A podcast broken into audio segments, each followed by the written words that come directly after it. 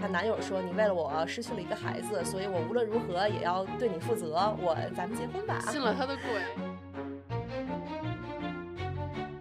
那个老太太十六年的租约，你知道多少钱吗？两百万。哇！说你除了付房子钱，你还要再付两百万，老太太才能搬走。对，他就说，一个是死在外面了，一个是死在里面了。你看你能接受啥？还有一个是没见血，一个是见血了。大家好，这里是卧龙凤雏的播客频道。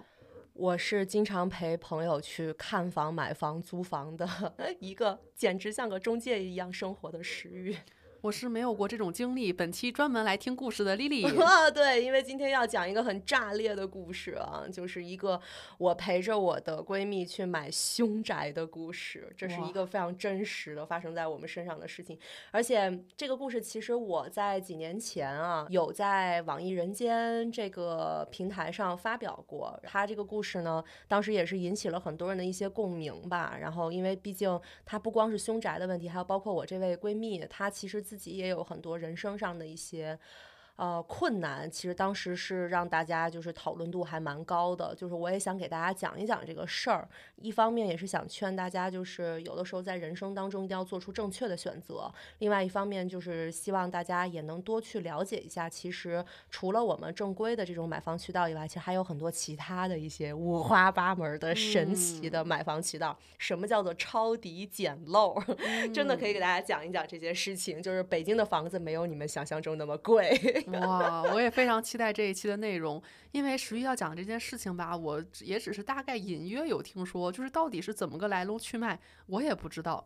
所以现在我跟大家是一样的，就是我也是来听故事的啊。对，你可以代表大家问一些问题。嗯，呃，这个事情其实是发生在二零二一年啊，就已经是几年前了。呃，二零二一年的时候呢，因为我是二零年从英国读完书回来的嘛，所以其实也是我刚回来的第一年啊。我这位闺蜜是我在英国的时候认识的，她跟我呢是同校，但是不同系。然后她呢是本科，然后我读的是研究生，所以我们俩其实就是在学校里，就是图书馆呀，还有包括一些同好会上面，就是这样就是接触到的。然后她比我要小一些，她是九七年的，但她呃在二一年的时候，她其实已经成为了一个母亲。哦，呃，他就真的年纪很小就就生孩子了。就是二一年的二月份的时候，我特别印象深刻，那是一个下午，然后阳光特别好，很暖和，属于是冬季的那种，就是让人觉得很温暖的一个下午。然后呢，呃，稍微有点刮风那天啊，一点点轻轻微的小风啊，有有有一点硬，在北京嘛。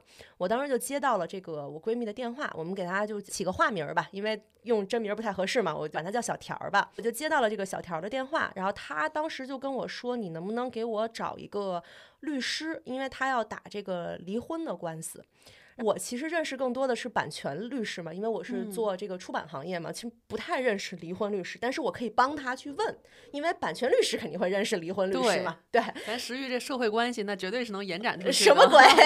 然后因为他不是北京人嘛，然后他呢就在北京生活，所以可能他认识的人不是很多，而且一直都是属于结婚、备孕、生孩子的状态嘛，所以就是社会上没有怎么去接触过。我当时呢，就是正好是带着。我妈妈之前是在这个房地产行业。工作嘛，然后呢，我呢，其实有的时候会带她的一些朋友去看一些房子，然后看一些房源。我那天晚上呢，就跟她约了在一个 SKP 附近的一家咖啡厅去见面。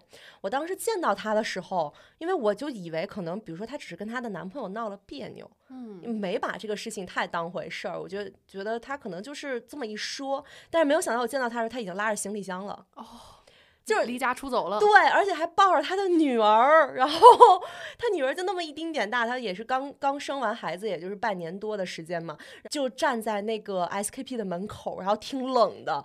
看见他以后，我就当时就，哎呀，我就我我就惊呆了，我就马上我就知道，就是他可能真的这个婚姻当中遇到了一个非常大的问题。她当时其实是我读研时候的学妹嘛，她老公我也认识。她老公其实不是算是我们学校的，但是他其实是有一点像是我们学校合作办学的那种感觉，毕业的样的学生。然后呢，他算是我们学长吧，比我年纪还要大一点。然后那个男生就是不是开地图炮啊，他确实就是一个潮汕人，不是开地图炮。然后，潮汕人啊，可能家里有一些就是手法吧，就是让他就是有了个北京户口，然后呢就是落户北京了，简历也特别好，就属于那种很勤奋好学，也是那种工作也不错，就是让人觉得很闪闪发光的这么一个男生。但是就是他经常会当着我们很多女孩的面去发表一些就是让我觉得特别。不舒服的话，比如说他会觉得这个呃，如果家里只有女儿的话，相当于你们家就断后了什么的，就是他有时候会有这样的一些话说出来，太落后了。呃，就是让我感觉不像是一个受过教育的人吧，但是就嗯，那受过教育的人也会有这种想法嘛。所以当时就是他俩谈恋爱吧，就是大家一开始是比较羡慕小条的，就觉得他确实找了一个不错的归宿，然后但是也会觉得他这个男朋友吧，就是。也没有好到就是真的说那么让人羡慕吧，所以后来呃就是小条呢，他们俩要结婚是因为她怀孕了，然后那个男生呢也拿到了国内的一个企业的 offer，就说咱们现在就回国吧，然后你也别读书了，或者说你可能把孩子生下来，再过几年再重新回来读，所以他办了一个休学，但其实像我们那个学校其实挺严格的，你办了休学，你一年两年不回来，那可能学校就不太会以后再去接收你了。相当于就是让这个孩子，就是让我让我这个闺蜜她得不到一个毕业证，所以他就呃也没有参加答辩，也没有拿到毕业证，就从希斯罗机场飞回了。他最后就真的没毕业。呃，他对，但是他现在准备就是个人的一些准备，他准备在国内自考啊，就是重新再去读。然后呃，但是他当时就是没有毕业就。就回回国了啊，然后他说我收获了爱情啊，结婚生子也是一种人生选择，反正就他当时自己是非常的就是自信的啊，对这种选择，呃，也劝不动他啊。然后结果呢，就是后来呢，我回国的时候，就是我发现她没有生孩子，嗯，就是她本来已经怀孕了要回国，然后等到过了几几个月，我回国的时候，发现她没有把孩子生出来。她是出发生什么意外了吗？呃，因为她。就是去了潮汕那边嘛，她老公当时是在深圳，他们家在深圳有一套房，就说，哎，你去香港做个产检吧，然后回来以后就建议她，就是你把孩子就别要了，是因为性别问题吗？对，然后去香港做产检的时候，就是查了性别了，然后那个孩子就没有要。呃，天呐，就是如果说是我的话，你这个你还来得及哈，你还才几个月，你就可以赶紧回学校，然后赶紧读书，赶紧毕业，就别跟这个狗男人在一起了。但是那个时候他就，呃，就是就是，反正就是她男友说，你为了我失去了一个孩子，所以我无论如何也要对你负责，我咱们结婚吧。信了他的 鬼，就是就是让我很震撼，就是他居然还能舔着脸去求婚啊，然后就，而且我也觉得我对小田儿也是非常的就是。很生气，因为我自己是个佛教徒，就是我认为流产是呃非常非常违反我的教义的，就是我觉得你不应该流产，你不应该因为这种事情，然后因为你的婆婆公公又哭又闹，你就把孩子就让一个生命就消失了。所以，我觉得可能还是得看原因，主要他这个原因是因为性别，这个我觉得很难以接受，因为对，毕竟有其他的很多情境，可能确实还是需要选择流产的。嗯，然后对，然后反正就是我当时就因为这个事情就有有过很长一段时间就不太想跟小田去去联系嘛。我就听说啊，也是听我们的共同好友，因为我们当时经常会一起有几个人在打麻将，就是英英区留学生的兴趣爱好就是打麻将，除了 PDF 还有打麻将，对对对对，然后打麻将。这样的那几个朋友就跟我说，就是啊，广东的公婆呢，就可能也是觉得很对不起这个准儿媳吧，就赞助了儿子，就是在北京的那个观湖国际，你知道吧？就是就是东四环一个豪宅啊，给他买了一个呃房子，但是房产证肯定写的是儿子的名字嘛。然后但是两个人小夫妻俩嘛，那小条就会觉得就是我有归宿了，然后我在北京我啥都有了，嗯。我也不用上班，我老公挣的也多，然后公婆全款买房，我什么负担都没有，就他都他就有这种感受嘛。但是呢，就是嗯，这一次吧，就是怎么说呢，他又去做产检了，就是她又怀了嘛，又又去做产检，还是女孩啊，这也是命也不大好，还是女孩。然后呢，就是但是这个还是女孩吧，就是她老公知道，她老公说咱们别跟我爸妈说了，咱们把孩子生了吧，大不了以后再要二胎。就是怕他老婆就是崩溃嘛，因为你说流产对于一个人的身体其实影响也很大嘛。她老公就跟他的这个父母说，就是儿子，就反正就这么意思，就说我算过了，然后我呢也找人产检大概看了一下，应该是儿子问题不大。老两口就很开心，就让他生，然后结果他生了一个女儿。哎，这个就埋下了很多隐患了。对，就变成了公公婆婆天天就是从深圳来北京，然后唧唧歪歪。女人坐月子期间，其实心里是其实挺脆弱的，然后你身体也很辛苦嘛。但是你的公婆就每天就因为这些事情跟你就是唧唧歪歪这些，然后所以呢，就是小田儿就受不太了了，然后小田儿的丈夫也受不了了，就两个人就是就是就是我这个学长跟。小条就是两个人就没法过了，对，就过不了了嘛。然后过不了了以后呢，就是她那个公婆啊，就尤其是那个公公，就是婆婆其实还好，因为都是女人嘛，就是还相对能够理解一点。但是她那个公公的意思就是说，这个孩子咱们不能要啊，那能怎么办呢？生都生出来了，因为你这个是个女儿，养个孩子在北京也蛮贵的，你就别要了。就怎么才能不要呢？就是你你不是要跟小田离婚吗？你早点离啊，因为他是什么？就是法院。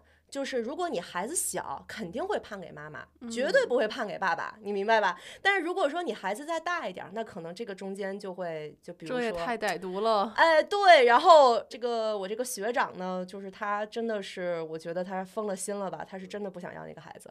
然后就跟小田儿说要离婚，然后那会儿不是还有离婚冷静期嘛？然后呢，两个人就是又有冷静期，又要去民政局办手续。当然，问题是就是两个人关于这个孩子的这个抚养的这个钱的问题，然后还有房产，还有包括两个人一起买的股票，都有这个分割的问题。我觉得可能他们俩最重要的是股票的问题，因为她老公有一部分股票，甚至说大部分都是用小田的名义去买的。哦，嗯，所以我觉得可能他俩就是最重要的就是这个股票，就是没有分干净。然后呢，这个公公呢，就是意思就是说，小田儿都没签字，就是冷静期结束以后，他没签这个字，没签这个字，那你就离不了这个婚嘛。然后他那个公公就开始就说，那个你要再不签字，我就让你净身出户什么的，不就说了一堆狠话。小田儿就急了，就说那咱们就诉讼吧，那咱们就诉讼离婚吧，啊，就就就是这种态度。所以其实当时我们就是说，其实最后没有走到诉讼这一步。只是说，我们找了一个律师，要重新把这个事情谈了一遍，然后给小田争取到了一些更多的权益。因为如果你要走法庭的话，你可能离个婚要离两年，嗯，就时间太久了，小田也受不了，是她老公也受不了，所以呢，两个人就反正最后就还是。办好了这个离婚手续，然后呢，房子呢，因为是公婆全资出的，所以还肯定是归前夫了。孩子呢是给了小田儿，然后法院呢就是说孩子成年之前每个月付个三千块钱抚养费，就太少了，三千块钱在北京这根本不够。对，然后呢就是说能不能再一次性支付这个抚养费？因为小田儿就想你每个月给我三千，其实我什么都干不了。如果你能一次性给我。把这个就是十到十八岁之前的这笔钱，你一次性都给我的话，我这笔钱我还能凑一凑，我看看想想办法，我是不是能够，比如说买个房。嗯，所以当时我觉得小条特别聪明，就是聪明在这一点，就是他傻了傻了一辈子了，被这男的骗一辈子，终于分手的时候聪明了一回，协调完了以后，就是他前夫是一次性支付了四四十多万。给了小条儿，然后呢，又把就是名下有一台就是一个非京牌的一个 SUV 给了他，大概也是三十多万的车吧。他相当于就手里可能握了一个八十万块钱吧，就相当于从他前夫那里拿的。但是这八十万，我我说实话，我觉得真少。对呀，支付四十多万现金在北京也。对，所以，什么？我其实也是非常心疼他嘛。然后我就说，当时他的想法就是说，我现在有孩子了，我也不能，我又离婚了。然后呢，我的家庭就那么个条件。他说他家里其实就是郑州的嘛，他父母就是当时送他去留学，其实已经是有一点倾其所有了。现在又书也没读完，回来以后你也离婚了，你还带了一个孩子，那父母的意思就是说你回郑州吧。就是你回郑州，咱们还能搭把手。你在北京太难了。但是小条就觉得，他当年在郑州其实是高考失败以后，就是选择去留学嘛。他就知道，如果自己的孩子再在河南参加高考，就是太辛苦了。而且她的孩子。由于就是她老公有这个北京户口嘛，所以她的孩子其实是个北京人。那你我回郑州，我最后再回北京高考吗？就是这个教育问题，他就捋不顺。而且小条儿，我觉得她其实自己还是很有自尊心的，她很傲的，就是她觉得这个傲是一个褒义词啊，就是一个褒义词啊，就是一个很骄傲的一个女孩子。她会觉得当初我是一个很优秀的女生，我确实做错了一些人生的选择，但是我现在还是希望我能够继续，就是有一定的就是这种。人生的这种立足吧，因为有很多我英国留学回来的朋友，其实最后也没能留在北京，或者没能留在上海，也回了老家。他就想，我不想那样，我要留在北上广，我要怎么怎么样。所以他会有这样的一个，呃，一方面为孩子考虑，一方面为自己的尊严考虑吧。因为毕竟这个事儿闹的，其实我们很多人都知道了嘛。所以呢，他就说想要在北京买房。但是他这个钱吧，就是呃，我说你要在北京买房呢，你只能买那种公寓，嗯，你你你商住两用，你肯定是买不了大产权的，甚至你商住两用都不一定能买得到什么好房子，而且，呃，你买商住两用，说实话，就跟你家小孩儿上学是没有学区嘛。哦，也对哦，以后教育还是成问题。对你还是最后你这个不是一个最优解，你过了几年以后你还是要置换的，而且商住两用还不好脱手，你还不好置换，所以你最好的方法还是一一次性上车，你哪怕买一个特别特别破的房子也行。当时我给他的建议就是说，你要不尝试一下法拍房什么叫法拍房啊？啊？你这你是真不知道还是法律？拍卖吗？呃，对，就是它是什么呢？就是法拍房是什么概念？哦，就等于说是收上去的一些房子，然后对再给拍卖出去，所以就就比如会降价。没错，就比如说房主他是个做生意的，他把自己的房子抵押了，弄了点钱，结果他还不起这个钱了，那房子就被法院拍走拿走了嘛，嗯收走了要强制执行嘛。那法院来拍卖你的房子，哦，拍卖出来的钱还给当初你欠的那个人的钱，这个叫法拍房。还有一些法拍房呢，就是它是呃，当时吧，就是我为什么建议他买法拍房，是因为购房资格的问题，因为小田儿没有北京户口。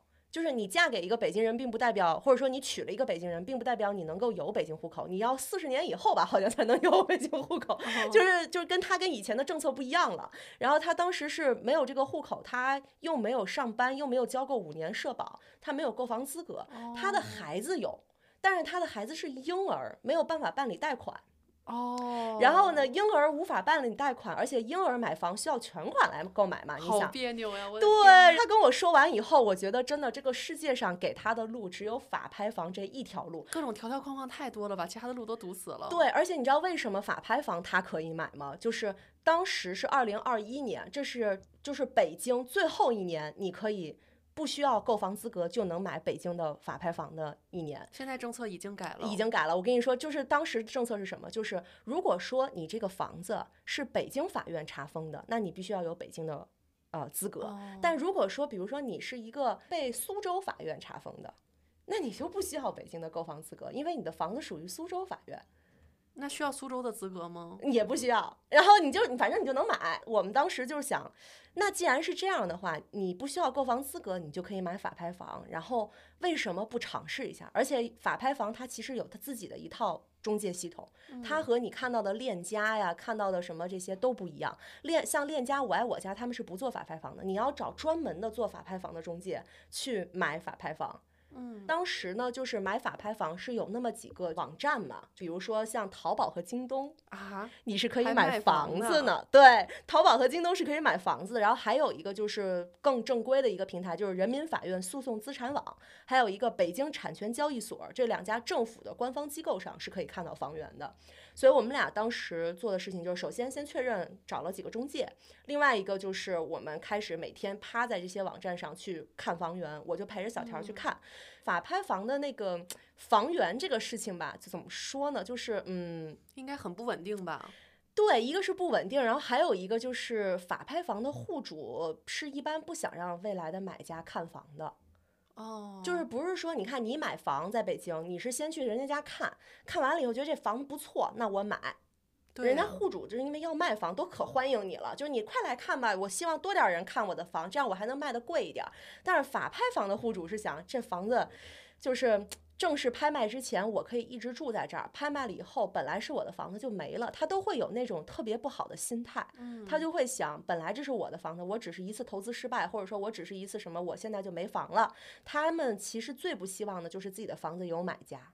这样的话，他们可以一年一年的流拍，就是拍不哦掉，流拍，流拍就可以一年一年的住，所以他会给你制造这种一些困难，大量的困境。不容易去下这个买房的决定。对，而且不仅是不容易下买房决定，后面还有更多骚操作，我就可以跟你讲。就是当时我们看上的第一套房，就是不愿意让我们看房的一个户主，所以那天中介的小哥只给我们拍了房子外立面儿，啊，就是你知道都看不着。啥也看不着，他只能知道平米和户型儿，你知道吧？就只有户型图，然后什么都没有。然后呢，呃，就是为了就是中介小哥为了能够让这个法拍房的这个买主开门，他还专门组织了一个很多的买家，就是四五个买家去实地。集中性的看房，就看一次。那你看一次，我带这么多人来，你好歹让我看了吧？就反正当时是这样的一个想法。然后那个户主在我们的那个电话里脾气特别好，甚至还给我们发了就是附近怎么停车的一个地图。嗯，就是我给你就在这儿停就行了。然后结果到了这个户主家，就是翻脸不认人，就是连那个小区的单元门门禁都没给我们开。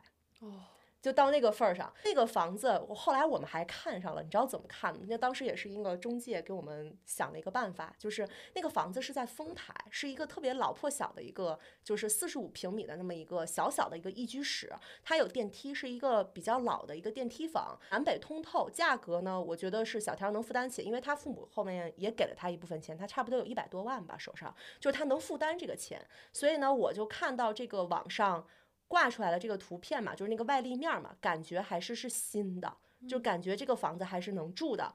然后你说不定就能省一笔装修费。那个中介就给他说说你去你去敲门，你就说你是干家政的，嗯，你是干清洁的，免费清扫啊。你要喜觉得我们家的这个服务好，你呢就给我下单。啊，所以咱小田儿真的去给人打扫房子去了吗？这真的是打扫了两个小时在里面，天呐，真的是扫了两个小时。那真的是亲手摸了一遍这房子。对，然后里面巨脏，还有蟑螂。哦，然后他受不了，他就说不行，这个太太脏了，而且所谓的南北通透，其实它只有北边窗户只有一条缝儿，就特别窄的一个窗户，就是连采光都没有，所以他觉得那种房子住的太压抑了。就当时啊，就是这时候他第一次第一套看的房子，所以他还挑呢，到后面他都不挑了。所以后来还是拿的这一套啊。没有，就是哦他还挑嘛，就这套就没有。然后后来这套房怎么样，我就不清楚了，我估计也是被法拍掉了，也被卖掉了。那俩当时他说不买这套房，其实我当时还觉得他可能就是可能错过这个就再也没有了。嗯，确实到后面我们真的是越挑越差，我们越挑越不行，这反而是最好的一套了。是因为大家拿去这种做抵押的房子都是自己最不行的房子，不是，是因为他钱太少了，就这套真的已经还不哦错了。明白，确实，他手里拿着一百多万在北京买房，对，然后我们俩又重新趴到网上去看房嘛，然后我们就看到了天通苑。天通苑大家都知道啊，就是北京最大的一个社区啊，就是住的真的是几十万人也在那里。是一个宇宙中心。对，宇宙中心睡城，北京的睡城，我们就去了这个天通苑。天通苑呢，到了那儿以后也是有一个法拍房，给我们开门的就是一个北京老奶奶，就是还挺和蔼的，甚至让我们看完房以后还给我们端了点儿水喝，就是一下人感动，哎，然后我们，而且他房子也不差，他房子也还行，真的是还行。然后呢，他就那个老奶奶还跟我们说，就是说什么，哎呀，就是要祝福你啊，希望你以后能在这套充满回忆的房子里过上更美好的生活呀。说这是他养孩子的地方，他儿子怎么怎么样，就是投资失败啊什么的，不拉不拉不拉说了一堆。就是我们真的是当时就觉得。就可以定了这套房子，而且那套房虽然户型很小，也就是四五十平米，但是它有两个卧室，它就是一个非常紧凑的那种那种房型。然后我们就想，洗手间面积也挺大的，还能比如说做干湿分离什么的。我们当时就觉得这家可以啊，装修也还行，也不用重新装修了。啊，就真的是挺好的。然后小条儿当时都跟我就开始规划未来了，就说的就是，哎，我要怎么装修这个地方，我要怎么布置，我要让宝宝住哪个房间。哎，我就想可好了，我们俩当时就觉得就他了，就一定要去交保证金了，因为你参加法拍之前要交一笔钱嘛。嗯如果说交了保证金，你最后又没拍这个房子，你保证金是不退的。我们当时就想，现在就去交吧，就这个钱。然后结果就是，呃，这个事儿吧，就是怎么说呢？就是我们又出于一种谨慎的心态，在交这个保证金之前呢，我们查了一下这个房源信息，因为我就老觉得这么好的房子怎么会这么便宜？对呀、怎么会这么顺利呢？啊，怎么会这么顺利？怎么会这么便宜？就是我这个人比较悲观，然后我就说咱们再查一下，结果发现这个房子已经参加过一次法拍了，而且还流拍了，嗯就是当时降价了百分之三十。就比如说，假如这个房子是十块钱，当时七块钱拍的，现在可能五块钱，嗯你明白吧？就是怎么可能五块钱一个十块钱的房子？然后我们当时就觉得，呃，为什么会流拍？就不不懂不明白，然后呢，我就就看啊，下周就这么好的房子，下周就是拍卖日了，没有任何一个人交保证金。哦，那里面有猫腻啊。对，然后我的就去找那个我们的中介了，然后因为这套房子是我们自己趴网站找到的嘛，中介就跟我说，这套房子身上背着一个十六年的租约，你们没看清，网上的那个信息我们俩没看清。什么叫租约呢？就是北京有一个法律规定，叫做就是买卖不破租赁。什么意思？就是比如说你这个房子啊、有一个租客租了三年，第二年的时候你想卖，那你可以卖，但是卖了以后呢，租客还是要租到第三年的时候，嗯租约解除了，新的买家才能换租客或者自己才能住进来，这叫做买卖不破租赁。租房的这个人就是刚刚就是接待过我们的北京老太太，哦，这样啊，所以相当于说北京老太户主是他儿子，相当于他从他儿子那里租了十六年这个房，那等于他一直住着呗。你们买了之后他也一直住着，那就一直住着呗。怪不得，哎呀，啊坏的很呀。然后他对我们特别好，为什么？就是他就想让我们把他的房子买了，然后他又不能把他赶出去，他就接着住，免费住。然后呢，这个房子呢，我们买完了以后，他儿子拿了钱就可以去还债，嗯，你懂了吧？就是 啊，然后我们都崩了，我们当时心态就崩了，然后我就打电话给了就是咱俩的共同好友啊，就是嗯我们的一位律师呃，律师朋友，他就跟我说说你这套房别卖了，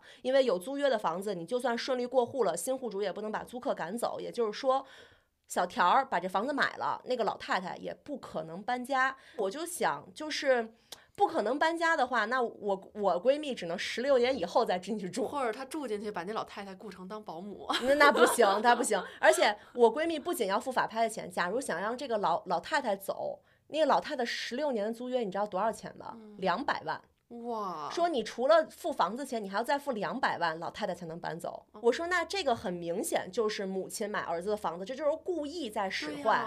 那然后律师利用这个漏洞吗？不不，这个漏洞可以堵住，就是你只要诉讼，肯定是你赢，你胜诉。但问题这个周期特别长，然后以及你还要花律师费，就属于无妄之灾，你何必呢？那我觉得还是会有其他很多人模仿这种模式吧，让自己的亲对啊人租下来不就对啊，很多人就是这个法拍行业里面很多人都在干这种事情，但是它是一个什么呢？就是很多人是因为在抵押合同之后，他们才做了租房合同。嗯那样的话就很明显是你抵押了以后，你怕你自己住不了，你才会签这个租房合同。但问题是这个母子俩特别的牛逼的一点吧，就是他俩的这个租房合同是在抵押合同之前，哦，他就不好界定了。对，肯定是那个男孩提前咨询了，就跟那个户哦主那个儿子提前咨询知道这了。个要要对所以其实就是你能胜诉没问题，但是特别麻烦，所以很多人就不愿意买这套房。缠这种事儿。为什么他上次好的就行了？对，为什么上次流拍就是因为这个原因，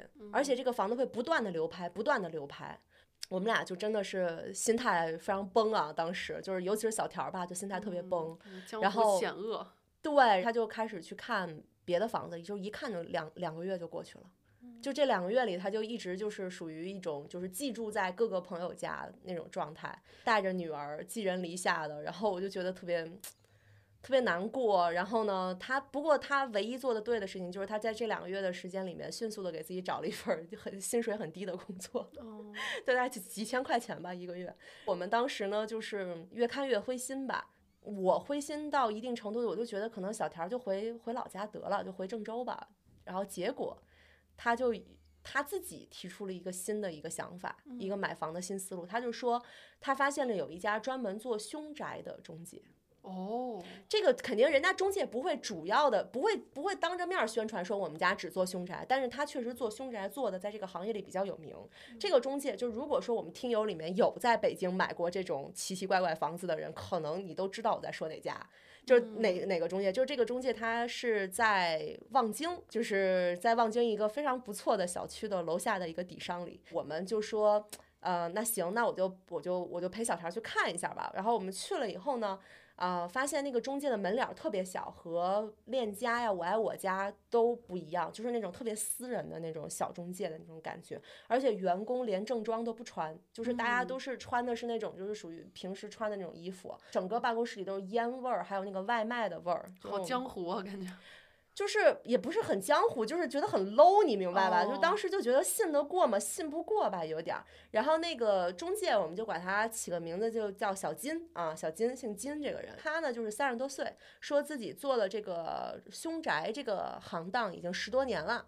他呢就是觉得就是呃自己的老板嘛，就是之前也是在望京这一片儿做得非常好，所以他就给我们推荐了很多房源，都是呃望京的房源。然后我记得我们当天进他那个中介以后，当天他就要求我们做了一个录音录像，还有包括一个签字，要说什么，就是要说一句话录给他听，就是说我们已经。就是对方啊，就是小金同学已经对于房产的特殊情况进行了告知义务。就这句话意思就是说我告诉你这是凶宅了，你买是你的事情，哎，你以后别说哎是我的问题，让我给你赔钱。就是当时就是录了这个录音嘛。录音了以后，我们当时就先看了这个望京有一个广顺南大街嘛，广顺南大街其实望京比较好的一个地段了，就是说它那个那条街的尽头有一个一居室，是一个公寓化的住宅，然后还有一套是百子湾的，就是比较远了。我们就先看的就是这个广顺南大街的那那套房子，但是百子湾那套有一个好处是什么？它是一个 loft。嗯，就是沿海赛洛城啊，我就直接说了吧，就是就是一个 loft，然后使使用面积特别大，然后价格也便宜。百子湾呢也离小条的上班的地方会更近一些，所以呢，当时呢他就很想先看百子湾的房子，结果小金就跟他说不建议他买，然后他就给他看了手机，上面有一个白墙，墙下面有好多雪。哦，就是百子湾的那个是一个专业的，就是凶宅，就是正儿八经的死了人的地方。哦，我等一下，我以为凶宅都是发生就是真的命案的。啊，不，凶宅分很多种，像这种是属于发生了刑事案件的。哦，就是死的这个女的呢，是被她老公打死的，就是活活打死。你现在搜网上这个新闻，百子湾的这条新闻，你能搜到。嗯，她全都是就是属于就是被老公拎着头撞墙上给撞死的，就是那样死的一个女孩。对，然后她老公这期真的是顺便讲一下婚姻带来了什么啊？不不，也有好的婚姻啊，也不是光 这样啊。我跟你。我跟你说，就是因为小条她她走到了这一步，所以她才会老遇到这种事情。就是因为毕竟她就是这么多钱，她要买这些房，所以她才会遇到。正常情况下没有这么多 奇怪的婚姻啊。然后，呃，杀人的那个男的，他在外地是有欠债的，他不是进去了吗？进去以后，这一年两年也不判，也没人搭理他。然后这个债吧，就是欠，他说他欠钱的那个公司就把他给告了，然后就把他这个房子给查封了。查封了以后，这就导致就是我们就有机会买了嘛。所以这个是一个正统凶宅。但是望京就广顺广顺南大街的那个凶宅，它是因为有人租了那套房子，是租户家的老人。生病，因为那个广顺南大街那儿有一个医院嘛，去那个医院看病方便才租的房子。他是因为生病难受跳的楼。哦，这样啊，那确实跟那房子关系不大。对，他就说一个是死在外面了，一个是死在里面了。你看你能接受啥？还有一个是没见血，一个是见血了。我当时我听完我都傻了，你知道吗？对呀，这这大脑子 CPU 都烧干了。我我就心说俩都不怎么地，然后。但是也没办法，就是没辙。然后呢，就是小田儿呢，意思就是说两个都看看吧，都都看看。但是百子湾那个其实已经有专业清扫的公司，包括又重新都弄干净了，都给你刷了墙了。进去以后感觉特好，就是觉得那个房子就挺好的一个 loft。确实，本来人家那房子也没什么问题。对，然后装修这种事儿，对，装修的也很好，因为百子湾房子都新啊，然后装修都很骚嘛，都是就是百子湾那边年轻人多，所以装修的都比较好。然后他，我们就说也去看看吧。然后去了以后呢，就是我们觉得这种房子应该卖不出去，就是百子湾的这种，我们认为是烫手山芋。结果到了以后，发现全是人，全是过来看房的人，然后就变成了一个类似于人人争抢的一个香饽饽一样啊。然后我就人就傻了，然后我就当时就想，就是这种为什么会有这么多人，而且还是不同的中介带来的人？哎，那这么多人是因为它的价格格外低，非常有竞争力吗？对，因为那个小区里面同户型的，一般是四百万左右。哦，啊，就是二零二一年啊，我说的是，可能今年会略有上涨了。然后，呃，他那一套拍下来好像是二两百八十五万左右吧。那确实便宜了。对，便宜了将近三四分之一嘛，相当于三百万和四百万的区别了。然后我们当时就去了嘛，去了以后呢，就是好多人，就是中介为了制造一种羊群效应，让所有人都在集中在一天。呃，同样下午几点，比如两点、三点这样去看房，让人觉得这房子特别火，都想去签，都想交保证金。确实，那个房子最后就是很多人都去竞拍，然后小条是没有拍下来的。哦，她也竞拍了。对她钱不够，就是她当时已经把她老公给她，就前夫给她那辆车给抵押了，父母又借了六十多万，最后凑到的是一个两百一十九万吧。嗯，就是他俩到手，我记得是两百一十多一点吧，两百一十九不到两百二十万。然后就没有拍下来这个 loft，我们最后还是选择去拍了那个广顺南大街的那个房子。广顺南大街的那个房子呢，也是最后是也是两百三十万左右吧。然后他拍到了，拍到了以后大概是一个四十二、四十八点二平的一个一居室，然后他多出来的那些钱呢，就是他那个月的发的工资。就是他交完所有的费用，包括过户的费用，加上税，然后再加上他的这个就是物业，因为当时广顺南大街那套房子还欠了物业的钱，欠了物业好像两年的钱，他还得把别人的物业钱给交上，他才能够继续就是顺利的往里面住嘛。他要把物业的钱给交了，最后他那个月就是说他得靠花呗才能生存这个样子。所以就是凶宅的交易程序其实是比进入到法拍系统的房子稍微简单一点，但是它也是要走这个法拍的流程。然后，但是它唯一的好处就是不会有人在这个凶宅里住，嗯，就不会像以前那样有鬼。哎，那就不好说了。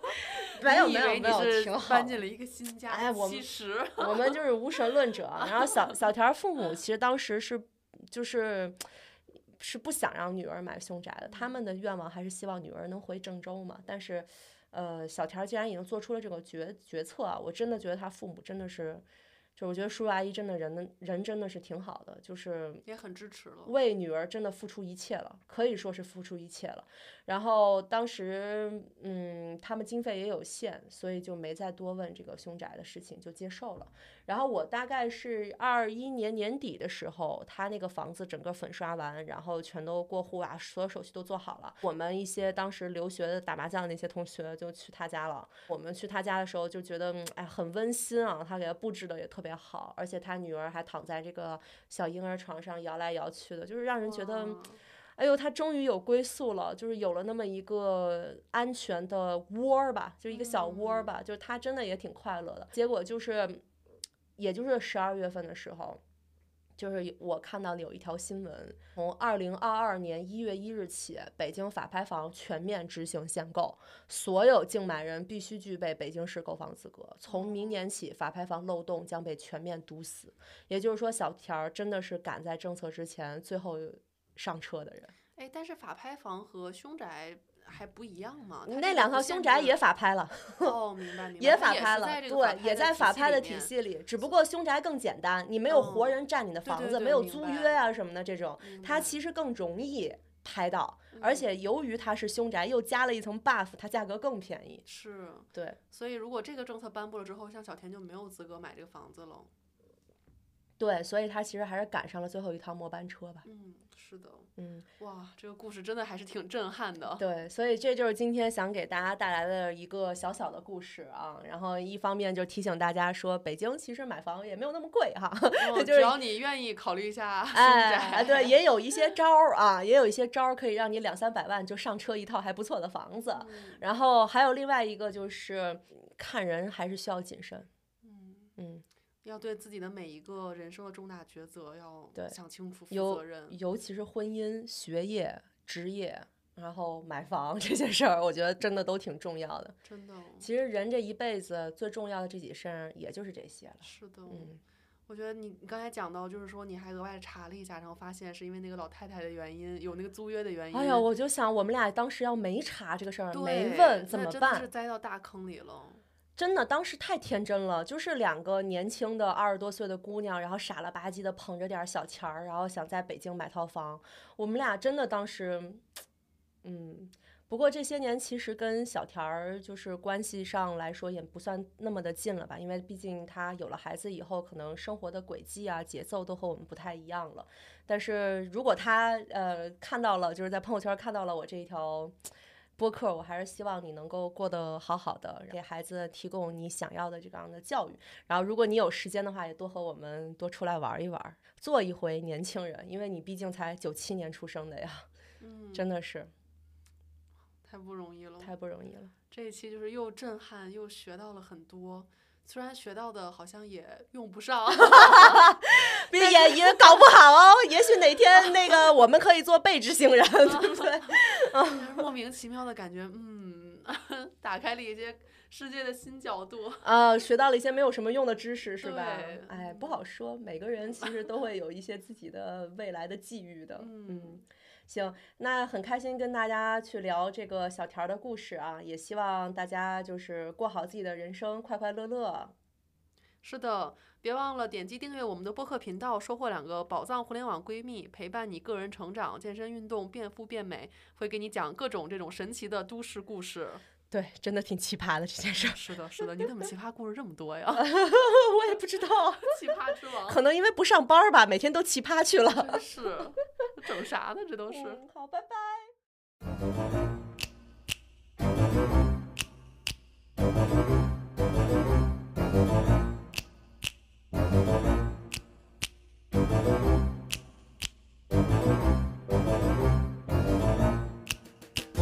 They're creepy and they're kooky, mysterious and spooky. They're all together ooky, the Adams family. Their house is a museum where people come to see 'em. They really are a scream, the Adams family. Neat. Sweet feet. So get on with your shawl on, a broomstick you can crawl on. We're gonna pay a call on the Adams family.